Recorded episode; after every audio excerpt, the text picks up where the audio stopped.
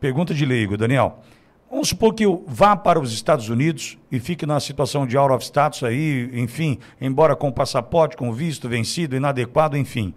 A questão do tempo de permanência, mesmo de uma maneira de forma ilegal, pode contribuir para que num futuro, numa análise, eu venha a garantir a minha permanência? O que eu estou querendo dizer é o seguinte: o tempo em solo americano pode servir de amparo para minha permanência aí? Não, Vitória, porque é o seguinte, excelente pergunta, muita, muitas pessoas perguntam isso. Primeiro a gente precisa separar a questão de ilegal e indocumentado. Tá? Essa denominação faz uma diferença muito grande. Ilegal é quem pulou o muro. Quem entrou sem, uma, sem um visto, sem um passaporte, sem cruzar legalmente a fronteira. Esse é o ilegal.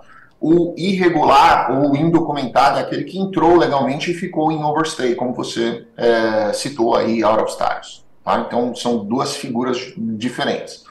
O ilegal, ele tem uma penalidade diferente do que o indocumentado. O indocumentado, ele vai, o tempo que ele ficar dentro dos Estados Unidos, vai determinar a penalização que ele vai ter na hora que ele tentar retirar um visto novo, que pode flutuar de 3, 5, 10 anos ou eternamente.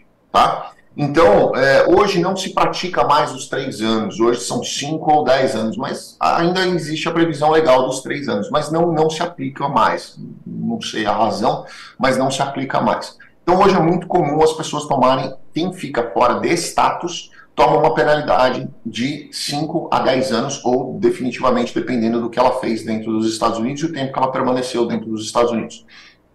E então...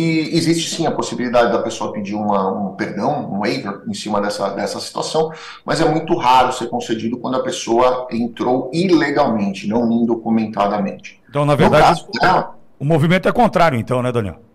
O movimento é contrário, exatamente. É exatamente. Perfeito. Esse é Daniel Toledo, advogado especializado em direito internacional da Toledo Advogados Associados. Daniel, mais uma vez, obrigado por estar conosco, sempre com pautas importantes aqui trazidas para a audiência Jovem Pan. Obrigado, Daniel.